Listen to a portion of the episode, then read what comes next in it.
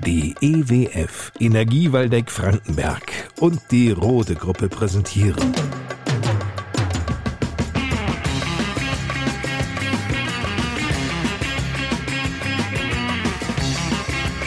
Bei uns am Diemelsee mit Lars Kors. Und der sagt Hallo und willkommen zu einer neuen Ausgabe unserer Podcast Lokalradioshow. Dass diejenigen, die hier auftauchen, nicht nur reden, sondern auch wirklich etwas zu sagen haben, das ist ja bekannt. Aber in dieser Ausgabe, das kann ich schon mal versprechen, wird reichlich Klartext gesprochen.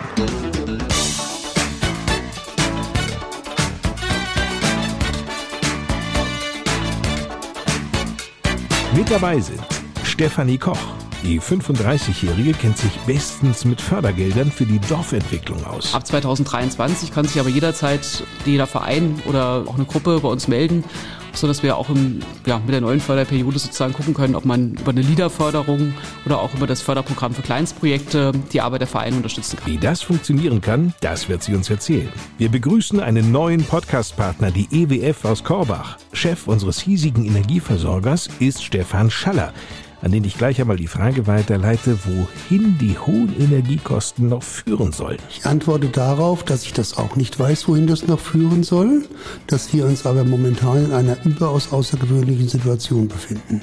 Um mal Zahlen zu nennen, im langjährigen Mittel lag die Megawattstunde Energie bei 52 Euro Strom. Und wir haben jetzt Zeiten gesehen, wo sie bei 442 Euro lag. Doch woher kommt eigentlich diese Entwicklung? Profitiert davon in erster Linie die EWF? Klare Antworten darauf von Stefan Schaller im Laufe dieser Ausgabe von bei uns am Diemelsee. 2022 könnte das Jahr der Schützenfeste in der Gemeinde Diemelsee werden. Hier in Adorf genießt ja das historische Freischießen eine ganz große Bedeutung. Und Markus Bornemann, der erste Vorsitzende der Schützengesellschaft, der weiß auch warum. Da das Fest nur alle fünf Jahre ist, ist das Tradition, wo jeder so alle fünf Jahre darauf hinfiebert. Was uns in Adorf erwartet, das erzählen Markus Bornemann und der amtierende Schützenkönig Norbert Brüne Bornemann. Die Mittelpunktschule Adorf und die Freiwillige Feuerwehr Diemelsee arbeiten eng zusammen. Diemelsees Jugendfeuerwehrwart Andreas Neumann. Es sieht so aus, dass wir halt Unterricht machen, zwei Stunden in der Woche und im Prinzip die Jugendfeuerwehrarbeit dann auch als Unterrichtsfach haben. Nicht nur reden, sondern auch Taten folgen lassen, wenn es um Nachhaltigkeit geht. So läuft es bei der Rode Gruppe. Geschäftsführer Stefan Trachte. Man sieht ja überall, alle Firmen schreiben sie auf die Fahne. Wir haben Nachhaltigkeit und wir leben Nachhaltigkeit. Wir tun es tatsächlich. Wie das aussieht, wird er uns erzählen. Und wir stellen die Biogarten in Flechtdorf vor. Geschäftsführer dort ist Christian Breindl, ein Münchner in der Gemeinde Diemelsee. Das ist ein Weg, der viele Stationen hatte. Ich war in Amerika, in der Schweiz, in Irland und ich muss schon sagen, hier ist es wunderschön. Beginnen wollen wir wieder mit Diemelsees Bürgermeister Volker Becker. Was ist denn eigentlich für dieses Jahr in der Gemeinde Diemelsee geplant? Es stehen sehr viele Feste hier in Diemelsee an. Da hoffen wir natürlich, dass hier auch trotz Corona das eine oder andere trotzdem stattfinden darf und kann. Aber ich sage mal, die Gemeinde Diemelsee wird auch in diesem Jahr wieder aktiv sein. Wir werden Baumaßnahmen umsetzen. Wir wollen Baugebiete weiter erschließen, gerade für junge Familien. Als wir vor einem Jahr die Sonderausgabe hatten zur Kommunalwahl, da war das Thema auch der Spitzenkandidaten aus den Fraktionen, dass es mehr Baugebiete geben müsse hier in der Gemeinde Diemelsee und zwar nicht nur in Ardorf, sondern auch in den anderen Ortsteilen. Ist das denn so einfach möglich? Nach dem Willen der Diemelseer sicherlich schon, aber da spielt dann schon die große Politik mit rein von Land. Leider merken wir immer mehr, dass man eigentlich das Leben auf dem Land gar nicht will, sondern dass man auch bewusst eher die Bevölkerung Richtung Mittelzentren am liebsten verlagern möchte. Also wir können heute nicht einfach mal gerade sagen, wir wollen ein neues Baugebiet in Adorf mit 10 Hektar Fläche ausweisen. Selbst wenn ihr die Fläche hättet. Selbst, selbst wenn wir die Fläche haben, kommt da sofort die rote Karte. Da wirklich geprüft, sind überall Baulücken oder ist irgendwo noch eine Wiese, die bebaut werden kann innerhalb der Ortslage, die da auf jeden Fall vorrangig zu bespielen ist. Und nicht jeder verkauft was, wo was gebaut werden kann, weil vielleicht irgendjemand zurückkommt. Und deshalb ist es schwierig. Da musst du schon sehr viel Nachweise führen, dass der Bedarf da ist, dass du so ungefähr 100 Leute und noch mehr hast, die bauen wollen. aber auch, dass du Fläche hast, die auch komplett bebaut ist, also am besten keine Baulücke und das kannst du gar nicht. Das heißt, wo wird es Baugebiete geben? Baugebiete wird es jetzt geben im Fassbeck. Dort haben wir über 600.000 Euro im Haushalt vorgesehen, dass wir die weitere Erschließung vornehmen können. Wenn man von Adorf kommt, Richtung Fassbeck fährt auf der linken Seite. Da hat die Gemeindevertretung jetzt schon fünf Bauplätze verkauft, sodass wir jetzt mit der weiteren Planung und Erschließung dann auch im Laufe des Jahres beginnen wollen. Wie in Adorf haben wir jetzt hier auch einige Bauplätze wieder verkauft. Im Bereich Dahlienweg Richtung Renige ist das Adorf raus. Und äh, im Bereich Wirmichhausen steht im nächsten Jahr die Erschließung eines Baugebietes auch an. Aber wir haben jetzt die Baulandpreise anpassen müssen. Wir haben ja in der Vergangenheit für 18,50 Euro verkauft. Das geht jetzt zukünftig nicht mehr. In Adorf bezahlt man jetzt 60 Euro. Das aber ein ganz schöner Sprung. Das war bisher ein politisch gewollter Preis. Das heißt, die Gemeinde hat bei jedem Bauplatz auch Geld draufgelegt. Das war eine bewusste Förderung seit 2012. Das Angebot ist jetzt ausgelaufen. Die Kommune hat auch finanzielle Schwierigkeiten. Die Einnahmen sprudeln nicht so wie in den vergangenen Jahren auch. Also mussten wir hier eine Anpassung vornehmen. Wonach wird denn eigentlich entschieden, wer ein Baugrundstück bekommt? Ich sage mal, wenn ich jetzt Bauinteressent bin, gehe ich zur Verwaltung und gucke, wo was frei ist. Und wenn das frei ist, könnte ich das mir dann reservieren lassen und dann entscheidet die Gemeindevertretung, ja, wir verkaufen das oder verkaufen es nicht. Haben wir jetzt mehrere, die auf ein Grundstück wollen, dann muss halt das Los entscheiden, zum Beispiel. Ach, entscheidet immer das Los oder gibt es einen Kriterienkatalog? Nein, also man guckt ja schon danach, ist das jetzt eine Familie mit drei Kindern? Will man ein Eigenheim draufsetzen oder will man vielleicht eine Mietwohnung draufsetzen oder ein Miethaus mit drei Wohnungen? Aber da gab es eigentlich bisher nie Probleme. Haus mit drei Ferienwohnungen? Geht auch. Oder Mietwohnungen. Mietwohnungen sind rar. Mietwohnungen sind ganz rar hier. Also wenn jemand ein Haus bauen möchte mit Mietwohnungen drin, sind wir gerne bereit, da irgendwas zu vermitteln an Flächen. Also hier besteht auf jeden Fall ein Mangel an Mietwohnungen in Diemelsee. Nicht nur in Adorf, sondern in allen Ortsteilen.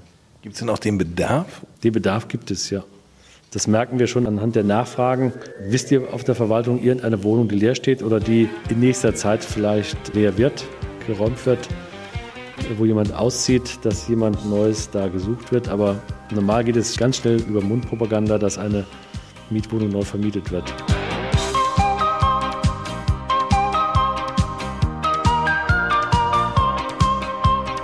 Immer wieder ist ja in den Medien von Fördergeldern die Rede. Doch wo landen eigentlich solche Fördergelder? Und vor allem, wie gelangt man überhaupt an solche Töpfe? Und was ist eigentlich förderungswürdig? Gut, das sind viele Fragen, aber genau die Fragen, denen wir jetzt im Podcast bei uns am Diemelsee nachgehen werden. Denn unter anderem landen solche Fördergelder auch direkt bei uns in der Gemeinde Diemelsee. Seit Ende 2014 bilden nämlich Diemelsee, Korbach, Bad Arolsen, Willingen, Volkmaßen, Twistetal und Diemelstadt die Region Diemelsee-Nordwaldeck. Das Motto Stadt, Land, See 2.0, grenznah und mittendrin. Das Gute daran, die Europäische Union wie auch das Land Hessen erkannten die Region Diemelsee-Nordwaldeck als LEADER-Fördergebiet an. Ja, eine solche Anerkennung ist durchaus lukrativ. Für die nächsten Jahre standen zwei Millionen Euro Fördergelder zur Verfügung. Stefanie Koch vom Planungsbüro Bioline die kennt die Hintergründe. Ziel des LEADER-Ansatzes ist eben, die ländliche Entwicklung voranzutreiben. Vor knapp 30 Jahren hat sich die Europäische Union diesem Thema mal angenommen und hat gesagt, ländliche Entwicklung ist eben nicht nur Landwirtschaftsförderung, sondern da geht es auch um die Förderung der weiteren Wirtschaft.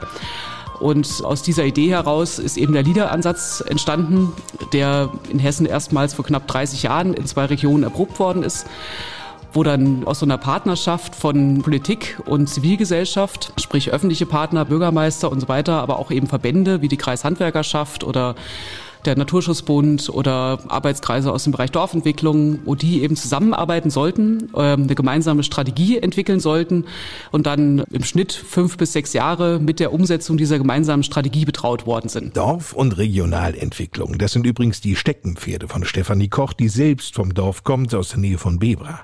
Im Planungsbüro Bioline ist sie die Ansprechpartnerin für die Förderprojekte der Liederregion Diemelsee-Nordwaldeck. Am Ende geht es ja auch so ein bisschen darum, dass jede Förderung auch einen Mehrwert schaffen soll. Also man will ja nicht einfach blind mit der Gießkanne Geld verteilen, sondern Ziel ist es ja schon, sozusagen wirkungsvolle und auch nachhaltige Projekte umzusetzen, die letztendlich wirklich einen Mehrwert für größere Gruppen haben. Und diesen Mehrwert zu prüfen, das ist so ein bisschen eigentlich der Gewinn des LIDA-Ansatzes, weil man durch die Zusammenkunft von öffentlichen und privaten Partnern eine Diskussion erreicht, die aus unterschiedlichen Ebenen diesen Mehrwert beurteilt und sagt, mit der Unternehmensgründung zum Beispiel können wir zur Nahversorgung beitragen. Mit der anderen Unternehmensgründung vielleicht eher zum Thema Tourismus einen positiven Beitrag leisten. Es gibt ja nun leider keinen Katalog, in dem so ein Bürgermeister oder interessierte Bürgerinnen und Bürger mal blättern könnten, um sich den passenden Fördertopf herauszusuchen. Da ist es ja schon gut, ne, Experten wie Stefanie Koch zu kennen, denn Sie und Ihre Kolleginnen und Kollegen vom Planungsbüro Bioline, die kennen die Wege und Voraussetzungen zu und für viele Förderungen. Wir versuchen es. Im Rahmen unserer Tätigkeit als Regionalmanagement, damit sind wir als Büro ja beauftragt seit 2015, versuchen wir nicht nur die Förderprogramme, die wir ordinär betreuen, sprich Lieder- und Dorfentwicklung im Auge zu behalten, sondern immer mal zu gucken, was gibt es denn noch für andere Fördermöglichkeiten, insbesondere vielleicht für kleinere Vereine. Ein Beispiel ist das Starke Dorf von der Hessischen Staatskanzlei, ist auch so eine kleinere äh, Fördermaßnahme, wo man bis zu 5000 Euro bekommen kann für Maßnahmen, die vor allem in einem Ort wirken.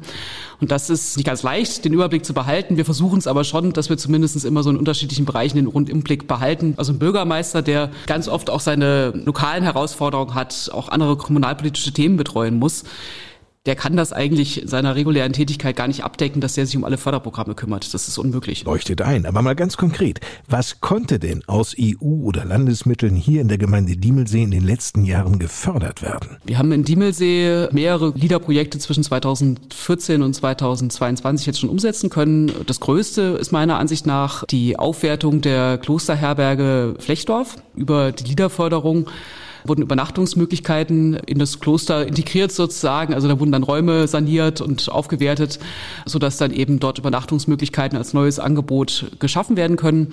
Dann haben wir noch eine große Maßnahme in Heringhausen. Da wurde dann unter anderem die Beleuchtung der Stormbrucher Brücke, die jetzt dann, ich glaube, in diesem Jahr auch endgültig funktionieren soll, gefördert. Funktioniert schon. Funktioniert schon. Ja, ich fahre selten abends durch Heringhausen, das merke ich jetzt gerade.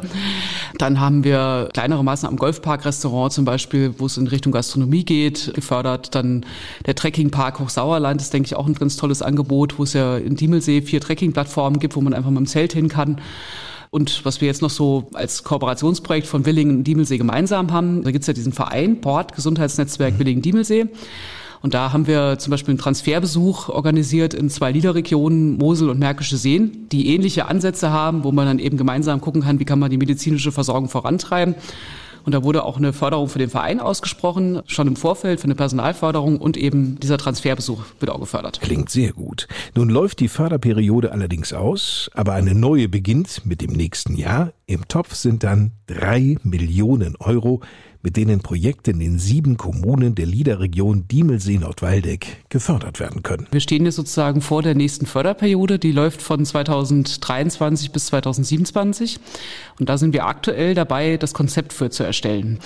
Innerhalb von bestimmten Themen, die so ein bisschen das Land festgelegt hat, ist dann geplant, dass die Bevölkerung vor Ort sich beteiligt und dort auch an der Zielentwicklung und Maßnahmenentwicklung mitwirkt. Mitbekommen gerade, die Bevölkerung soll sich beteiligen. Das heißt, jeder von uns ist dazu aufgerufen, aufgerufen, auch Ideen zu entwickeln.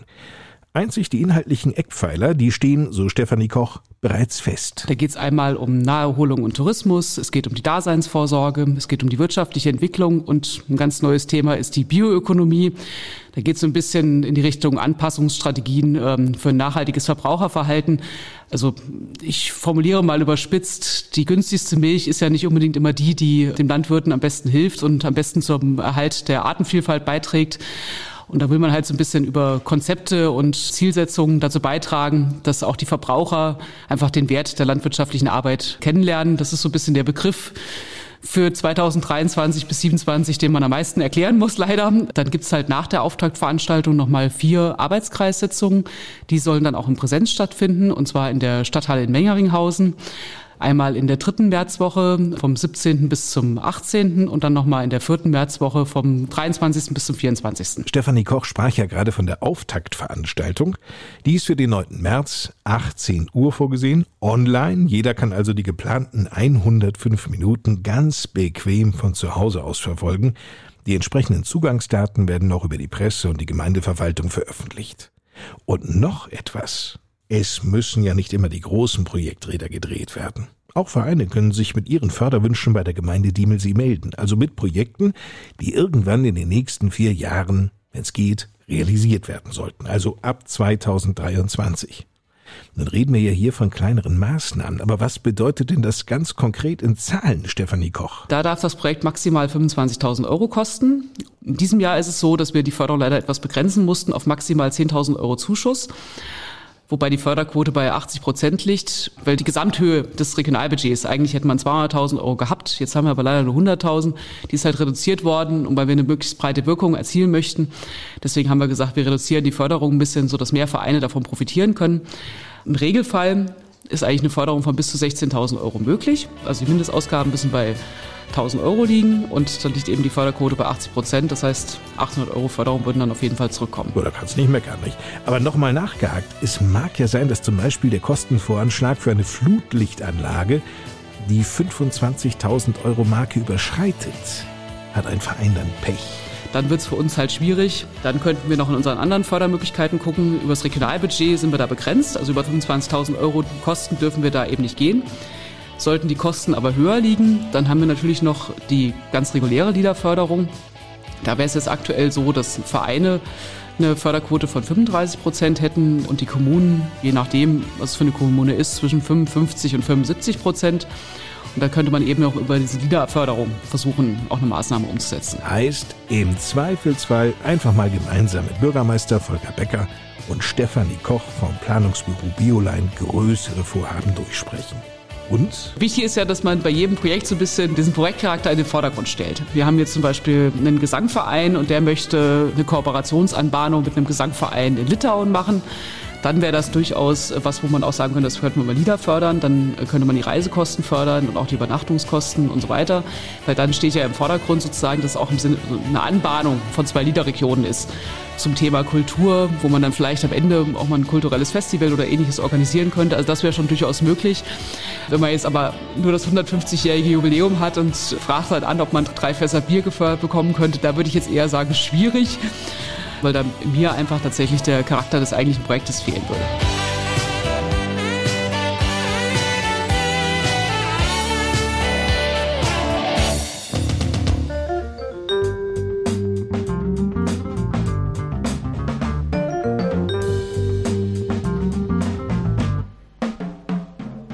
Nun zu einem Thema hier im Podcast bei uns am Diemelsee, das uns alle betrifft. Es geht um die Entwicklung der Energiepreise. Die Energiepreise in Deutschland sind ja 2021 so stark gestiegen wie nie und vor allem, sie ziehen weiter an.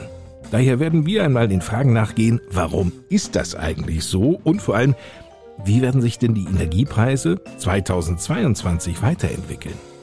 Wer könnte uns dazu besser Auskunft geben als Stefan Schaller? Er ist der Geschäftsführer der EWF, der Energiewaldeck Frankenberg aus Korbach in Zeitungen, da wird ja häufig die gestiegene CO2-Steuer als Grund für die hohen Energiepreise angesehen. Ist denn das so? Nein, natürlich nicht. Das ist nur ein kleiner Ausschnitt.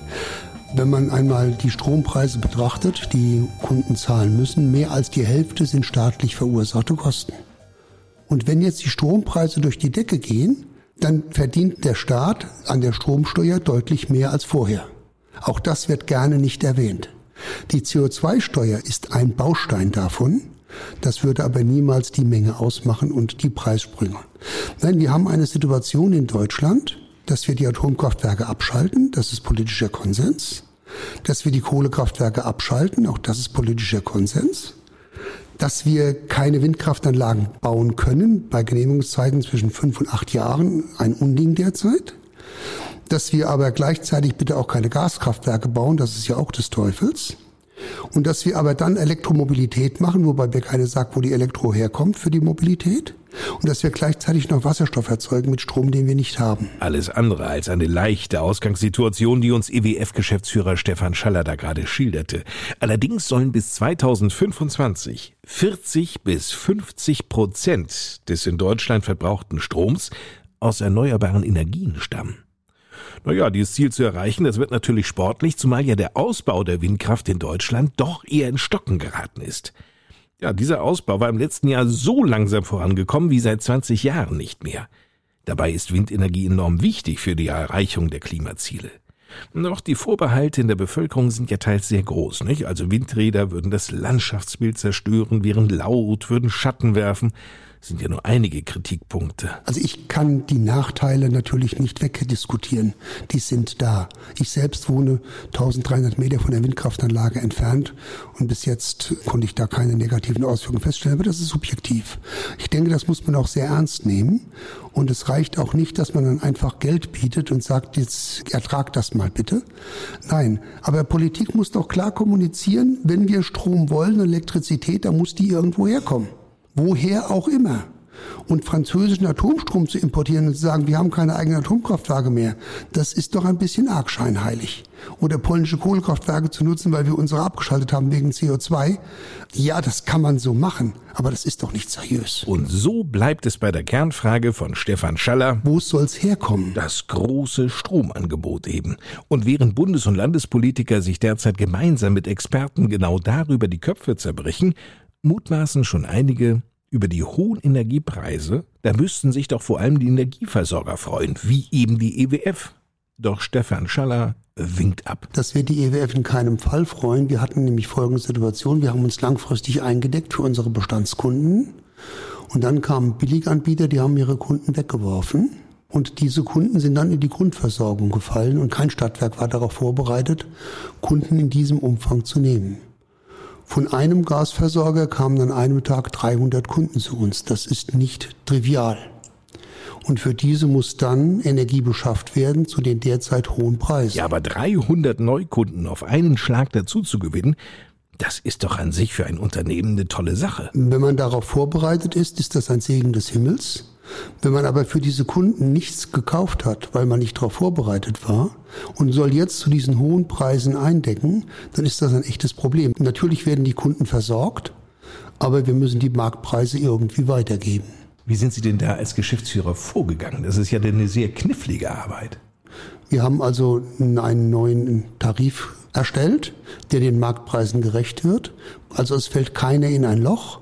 Wir bieten Standardprodukte an, aber wer das nicht möchte, fällt eben in die Grundversorgung zu erhöhten Preisen. Es lohnt sich also, sich langfristig an die EWF zu binden. Verlässlichkeit ist nun einmal entscheidender als der vermeintlich günstigste Preis. Und überhaupt die Begründung, nur weil dieser günstigste Strompreis nicht mehr gehalten werden könne, die Lieferung daraufhin einzustellen.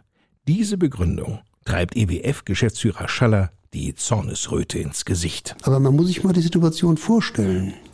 Diese Firmen gehen nicht insolvent, sondern die beliefern einfach ihre Kunden nicht weiter. Ein ungeheuerlicher Vorgang. Mit dem sich inzwischen auch die Bundesnetzagentur beschäftigt und prüft, ob dieses Geschäftsgebaren der Billiganbieter überhaupt rechtens ist oder gar ein Insolvenzbetrug vorliegt. Aber wie werden sich denn nach Einschätzung von Stefan Schaller die Strompreise weiterentwickeln? Ich gehe davon aus, dass die Preise nicht auf das Vorkrisenniveau zurückgehen. Die 50 Euro werden wir nicht mehr sehen. Ich denke, die Preise werden sich einpegeln zwischen 80 und 120 Euro die Megawattstunde für Strom. Aber Strom sind wir nicht von, von, russischem Gas und ähnlichem abhängig. Dort sehe ich die 80 bis 120 Euro und das bedeutet schlicht eine Verdopplung der Beschaffung.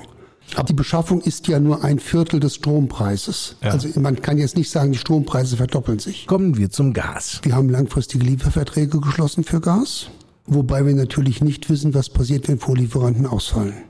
Wir haben dann ein Stück Papier auf dem Stert, ihr bekommt Gas. Nur bei dem derzeitigen Füllstand der Gasspeicher in Deutschland ist nicht gewährleistet, dass dies für den Rest des Winters hält. Derzeit bezieht Deutschland knapp 50 Prozent seines Gases aus Russland.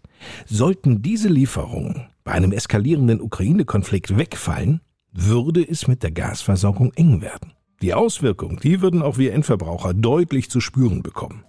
Und die Gaspreise, die würden deutlich ansteigen.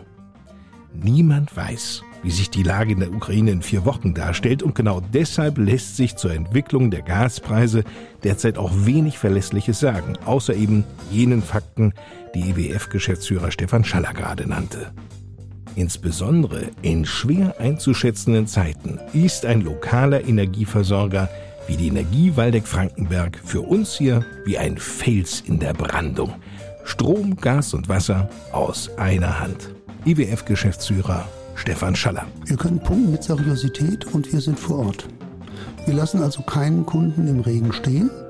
Wir machen Beratung und wir bieten günstige Tarife an. Wir sind nicht die billigsten, das werden wir niemals sein, aber wir sind seriös und wir sind da, wenn Sie uns brauchen.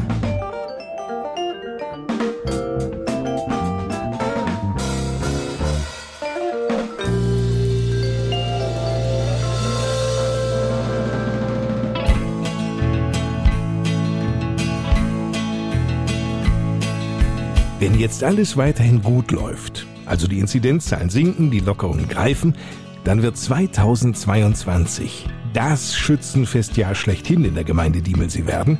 Denn bedingt durch die Corona-Pandemie konnten ja viele Feste nicht wie geplant stattfinden, aber für dieses Jahr sieht's gut aus. Und unsere Schützenvereine, die stehen in den Startlöchern. Markus Bornemann, der erste Vorsitzende der Schützengilde 1514 e.V. Adorf, gibt uns mal einen Überblick. Wir haben insgesamt dann fünf Schützenfeste. Es geht im Flechtdorf los. Dann geht es in Sudeck weiter, dann kommt Stormbruch, dann Heringhausen und dann Adorf zum guten Schluss. Ja, wobei eine Einschränkung wird es geben. Denn die Flechtdorfer, die haben vor einigen Tagen mitgeteilt, dass sie aufgrund der Planungsunsicherheit ihr Schützenfest auf 2024 verschieben. Aber kein Grund, den Kopf oder andere Körperteile jetzt hängen zu lassen, denn es soll Anfang Mai stattdessen ein kleines Ersatzprogramm in Flechtdorf geben mit dem Kinderkönigschießen und einem Kommerzabend. In Sudeck wird am 26. Mai auf den Vogel geschossen. Das Schützenfest in Stormbruch ist für Pfingsten vom 4. bis zum 6. Juni geplant. Eine Woche darauf feiern die Schützen in Heringhausen und dann vom 2. bis 4. Juli steht Adolfkopf während des historischen Freischießens. Worin unterscheiden sich denn eigentlich die Schützenfeste? Sudeck, die feiern das jährlich. Die machen dann nur, wenn sie mal ein Jubiläumsfest haben, einen Festzug. In der Regel machen die keinen Festzug. Die machen nur das Vogelschießen und dann klingt das dann da am frühen Abend, sage ich mal, das Fest an dem Schießstand dann aus.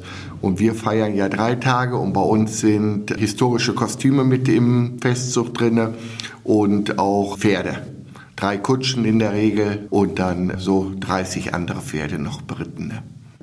Und für die Kanone, die gezogen wird, da werden dann traditionell solche Kaltblüter genommen, weil das ein bisschen mehr hergibt vom Aussehen her. Die werden dann von so Kaltblütern gezogen. Die Königskutsche wird vierspännig gefahren.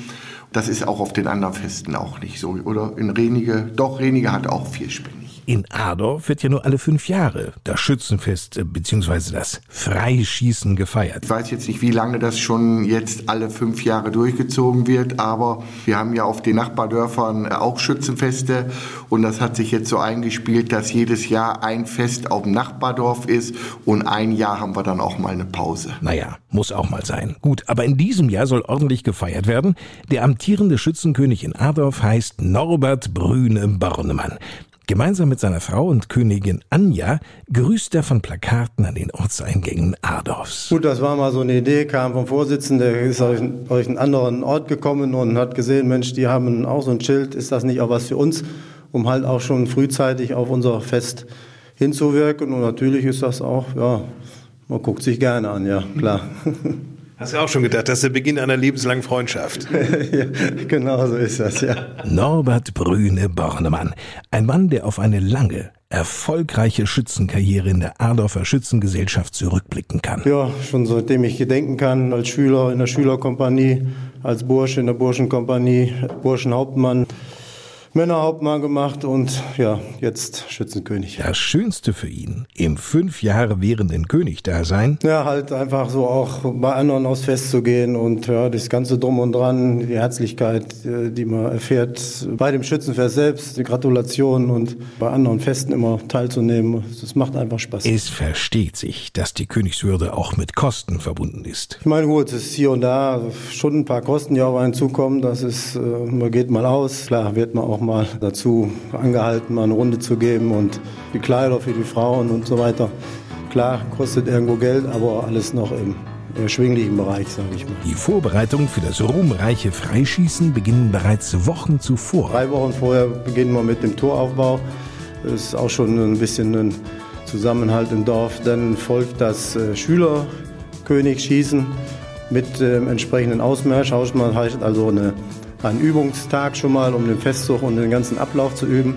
Darauf die Woche erfolgt das Burschenkönigsschießen mit auch wieder einem ja, Ausmarsch, nennen wir es. Stellprobe bei dem König, wie muss marschiert werden und so weiter, dass halt auch die ja, entsprechenden Gruppen wissen im Festzug, wo sind sie platziert. Dann endlich ist es soweit. König Norbert schildert uns den bis ins kleinste Detail geplanten Ablauf des Freischießens. Los geht's. Am Samstag mit einem Kommerzabend und halt ein bisschen Programm vom Ort her. Die einzelnen Vereine machen Vorführungen, Aufführungen, ja, reden, was halt alles entsprechend dazugehört. Und abends findet dann ein Tanz bis zur ja, Mitternacht oder länger auch statt.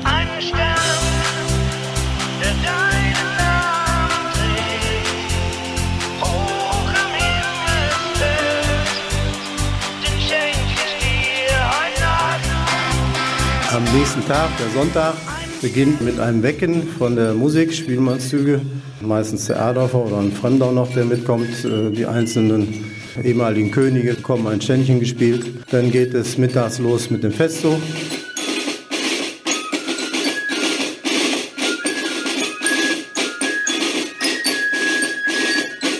Nachmittags ein Königstanz in der Halle.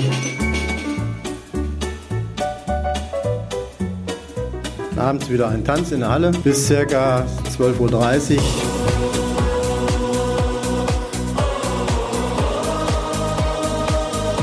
Anschließend ist dann der Zapfenstreich. Achtung! Großer Zapfenstreich!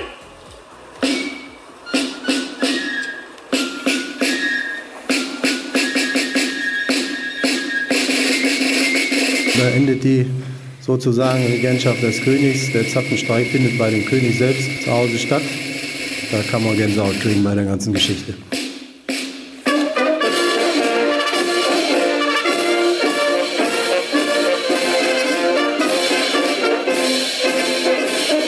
Der Montagmorgen ist er wieder antreten hier auf der Burg, marschieren zum Skistand, wo dann entsprechend der neue König ermittelt wird.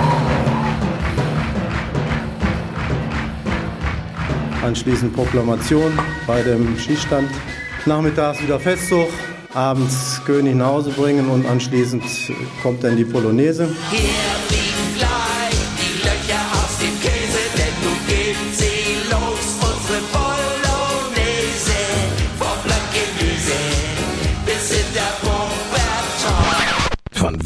Mit der Wendehalschen Polonaise hat die Ardorfer nun so gar nichts zu tun. Nein, auf keinen Fall. Also da haben wir auch immer vielen Zuschauer Zuspruch, weil einfach Frauen und äh, Männer sich so ein bisschen rausputzen. Das heißt, die Frauen in schicken Kleidern, die Männer entsprechenden Anzüge. Und da sind die Straßen auch wirklich und auch der Festplatz immer gefüllt mit Zuschauern. So, und da hatten wir bei der letzten Polonaise waren es wirklich ein paar hundert Teilnehmer. Und diese Polonaise führt dann auf den Platz vor der Danzmerkhalle. Genau, das geht im Dorf los, Aufstellung im Dorf, wird da hochmarschiert. Ja, um halt auch die Kleider entsprechend, sagen wir, den Leuten, die drumherum stehen, zu präsentieren, weil sich einfach halt gerne das angucken. Vielleicht auch die Männer gerne angucken. Du bist ja schon kaputt, wenn du oben ankommst. Das nicht, aber es sind so ein paar Runden zu drehen am Platz. Das ist aber auch gut zu schaffen. Na, Lust bekommen? Einfach jetzt schon mal den 2. bis 4. Juli im Kalender entsprechend markieren und am besten gleich blocken. Markus Bornemann, der erste Vorsitzende, der freut sich schon ganz doll darauf. Menschen wieder zu treffen, die mal in Adorf gewohnt haben, die extra wegen dem Fest alle fünf Jahre dann nur nach Adorf kommen. die man lange Zeit nicht mehr gesehen hat, aber die dann halt, wenn das Schützefest wieder ansteht, so heimatverbunden sind, dass sie kommen. Äh, mal wieder die Leute äh, zu treffen. Da freue ich mich besonders drauf. Spannend ist dann auch immer der Montag, wo dann ein neuer Nachfolger von unserem jetzigen König Norbert dann gefunden wird. Das ist auch immer sehr spannend. Ja, einfach das Ganze drum und dran, weil die Leute sich einfach auch darauf freuen. Es ne? hat jeder Spaß, alle kommen eigentlich wieder zusammen bei so einem Fest. Das macht das Ganze aus. Da hat er recht. Adolfs amtierender Schützenkönig Norbert Brüne war Bornemann. Und dass jetzt noch irgendetwas dazwischenkommen könnte, das ist für Markus Bornemann, den ersten Vorsitzenden, undenkbar. Wir sind davon überzeugt, dass wir das Fest im Sommer durchführen können. Es ist alles schon eingetaktet. Das heißt, wir haben eine Festmusik die an den drei Abenden zum Tanz aufspielt. Und wir haben ein Festwirt schon und das ist soweit schon alles in trockenen Tüchern. Deswegen gehen wir oder hoffen wir ganz stark, dass es durchgeführt wird. Frei nach dem Motto, leck mich am Arsch. Corona. So ungefähr. Über die Mittelpunktschule Adorf haben wir schon häufiger hier in unserer Podcast-Lokalradioshow bei uns am Diemelsee gesprochen. In dieser Ausgabe, da machen wir es wieder. Es gibt ja auch immer wieder was Neues zu erzählen. Sie kommen größtenteils aus den Dörfern der Gemeinde Diemelsee, aber auch aus Twistetal-Gembeck, aus Marsberg und Willingen, die knapp 350 Schülerinnen und Schüler der NPS Adorf. Die Stimmung unter den Schülern ist gut, vor allem wenn es um ihre Schule geht. Und ich wette, niemand von denen würde in diesen extra breit Refrain einstimmen.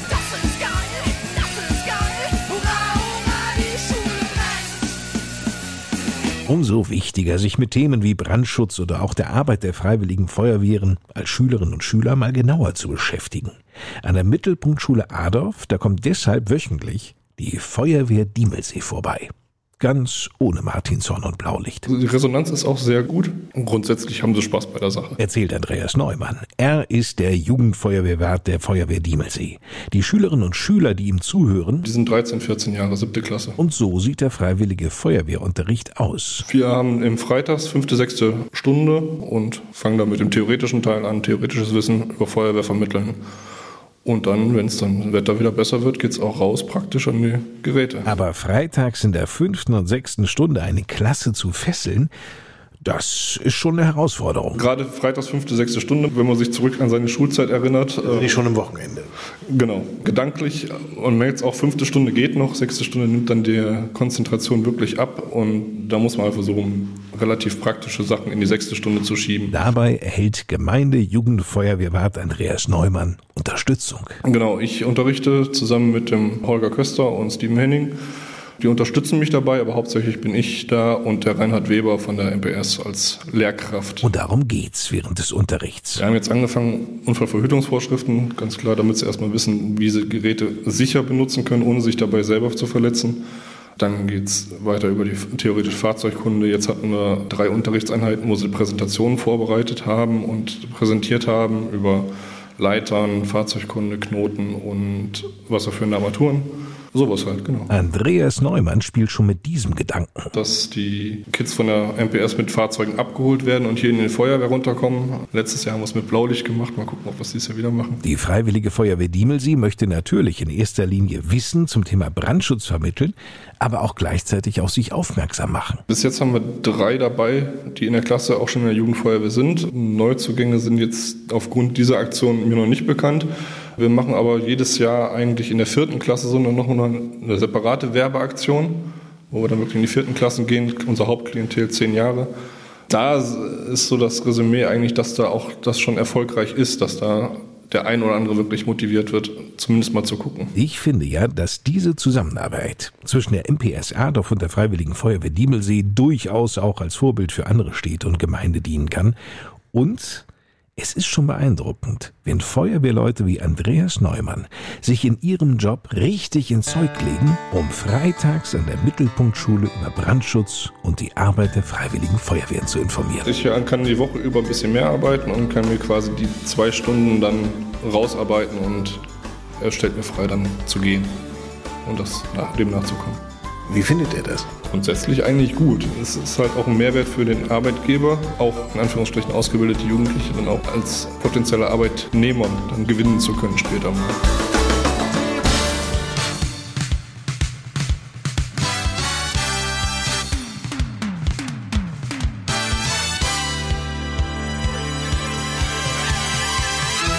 Umwelt schonen, Kosten sparen, Zukunft sichern. All das verbirgt sich hinter dem Schlagwort Nachhaltigkeit. Nachhaltigkeit gewinnt ja auch immer mehr für Unternehmen an Bedeutung. Da gibt's Unternehmen, die nutzen es für ihr Image, andere Unternehmen wie die Rode-Gruppe beispielsweise aus Korbach, die hier in Adorf ja auch den Steinbruch betreibt, die praktizieren tatsächlich Nachhaltigkeit. Und das schon seit langem, wie Stefan Trachte, Geschäftsführer der Rode-Gruppe, erzählt. Also wir waren relativ früh, dass wir äh, große Photovoltaikanlagen überall platziert haben, sei es hier in Korbach auf unserem Werkstattgebäude oder halt in Erfurt. Wir haben sehr früh angefangen mit einem großen Blockheizkraftwerk, was ebenfalls hier bei uns in der Werkstatt platziert ist. Wir haben die ersten Elektrotankstellen hier im Kreis gehabt und bauen gerade, und da sind wir wirklich auch stolz drauf, 20 weitere Ladepunkte. Wir haben also eine große Netzverstärkung hier in Korbach vorgenommen. Das war relativ umfangreich und auch kompliziert. Mir war gar nicht klar, dass Rode Elektrofahrzeuge hat. Tatsächlich, wir haben angefangen, einige Firmenfahrzeuge umzustellen.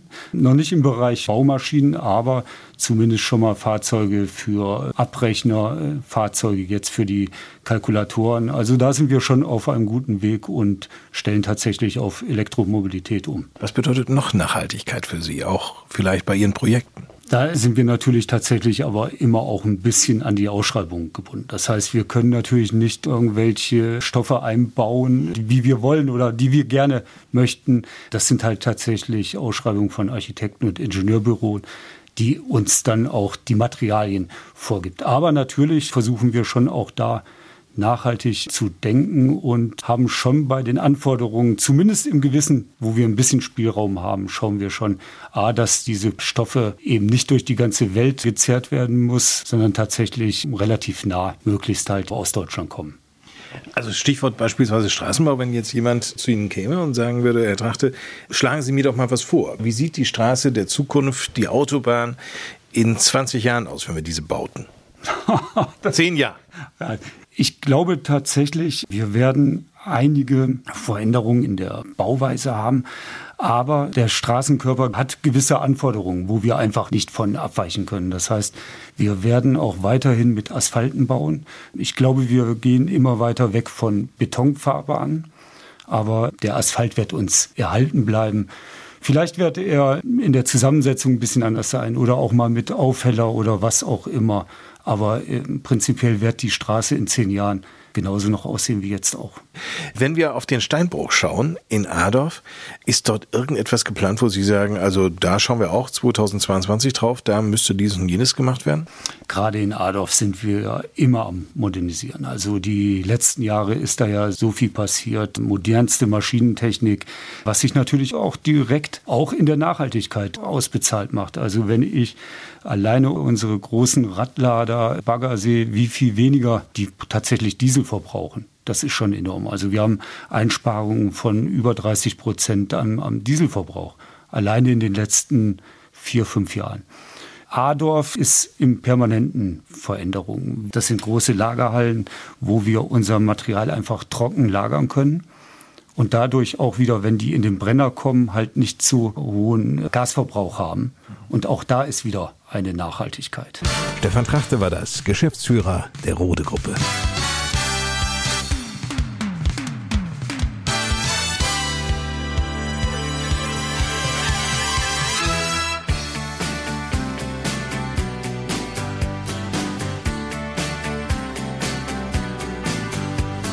Wer aus Flechtdorf rausfährt, den Weg bergauf durch die Felder nimmt, landet irgendwann vor dem Prinzenberg. So heißt nämlich der Weg und dort oben liegt die Biogarten Flechtdorf GmbH. Ein besonderes Unternehmen. Wir sind im Grunde ein Lebenshilfeunternehmen, das aber eben eigenständig wirtschaftet und viele Kooperationen hat. So zum Beispiel auch mit der Kreishandwerkerschaft, mit denen bilden wir zusammen aus.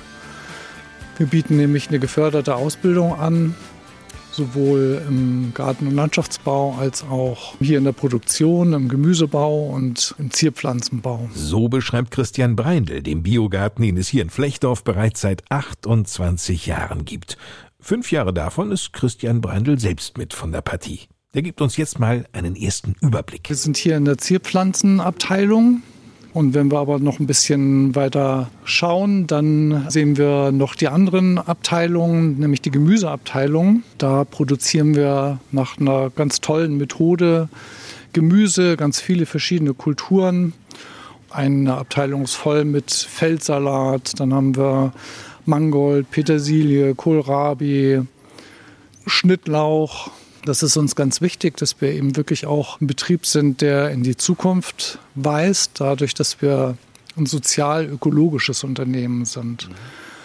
Also einerseits die Ausrichtung nach Bioland, Biostandards und aber auch, was das Miteinander betrifft, sind wir Profis. Ziel ist es hier im Biogarten, behinderten und von Behinderung bedrohten Menschen eine berufliche wie auch soziale Integration zu bieten.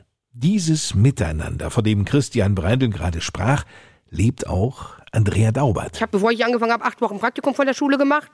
Dann hatte ich zwei Jahre Arbeitstraining, so ähnlich wie eine Ausbildung. Die habe ich mit einer 1,2 abgeschlossen. Gratuliere. Dankeschön. Und jetzt bin ich seit dem 9. August 99 hier unten.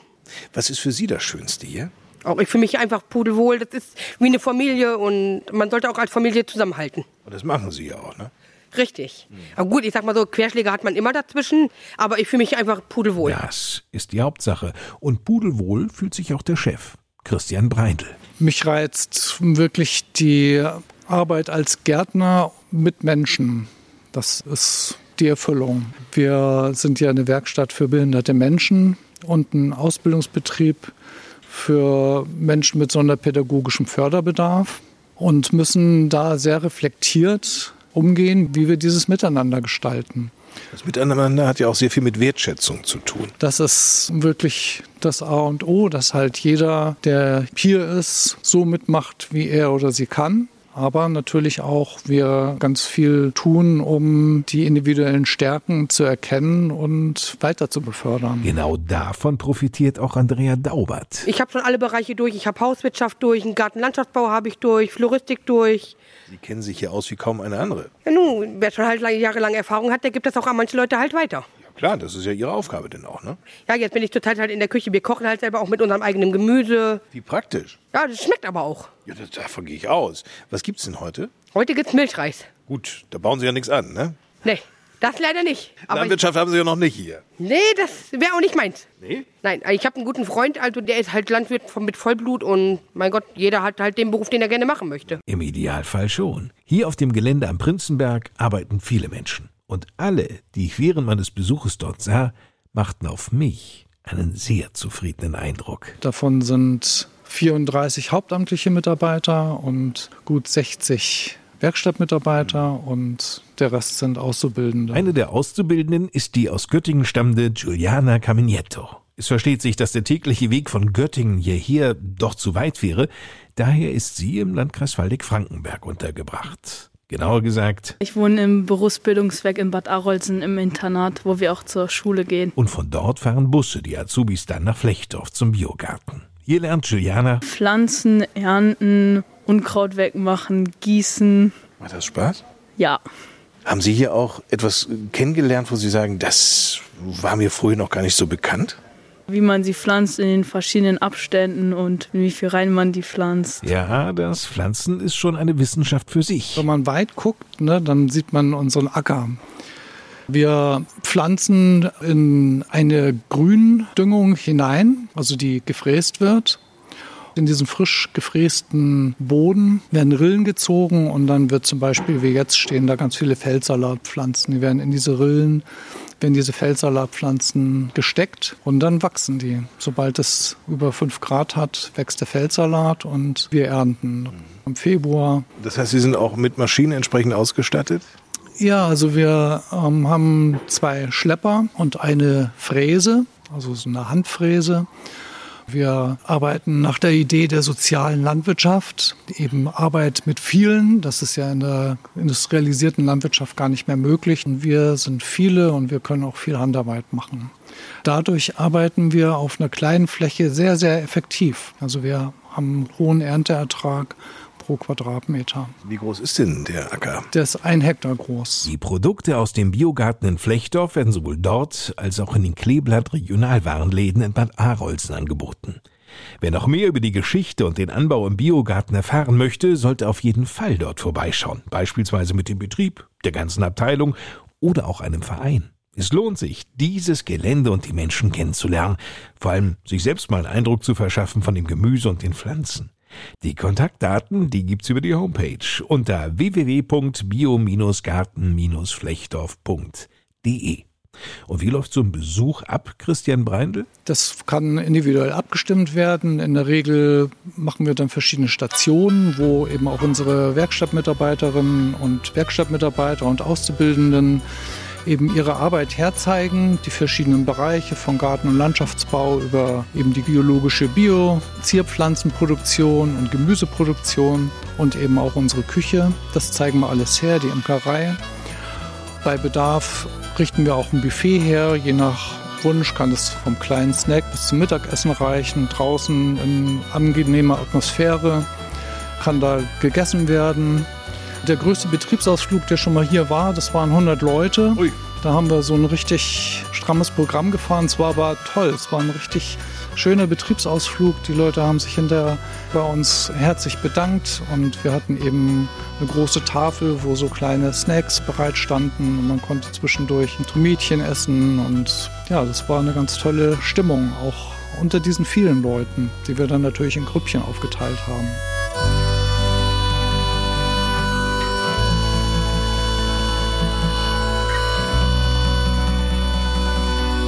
Und zum Schluss dieser Ausgabe von Bei uns am Diemelsee sind wir wieder im Rathaus gelandet bei Bürgermeister Volker Becker. Volker, es gibt etwas Neues, was vielleicht wir hier am Diemelsee gar nicht sofort wahrnehmen können, wenn die Polizei gerufen wird. Denn die Polizeifahrzeuge, die kommen dann nicht mehr aus Korbach wie bislang, sondern jetzt woher? Die Polizeifahrzeuge kommen zukünftig aus Bad Arolsen. Ist das denn näher? Das ist von der Entfernung, je nachdem, wo man hin möchte, so in etwa gleich. Wenn ich jetzt von Arols natürlich bis nach Ottlar muss, ist es weiter.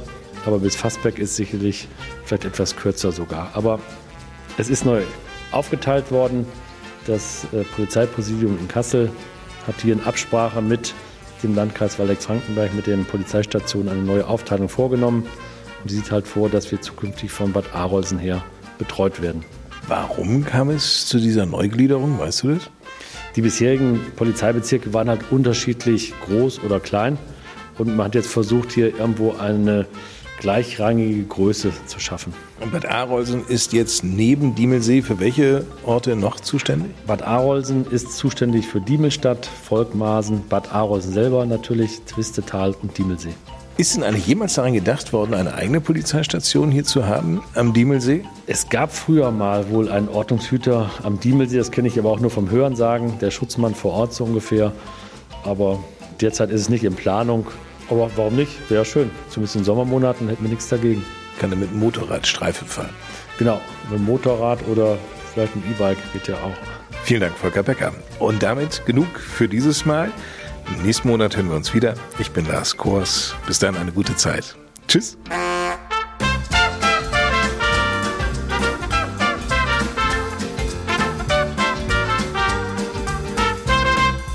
Das war die Podcast Lokalradioshow bei uns am Diemelsee.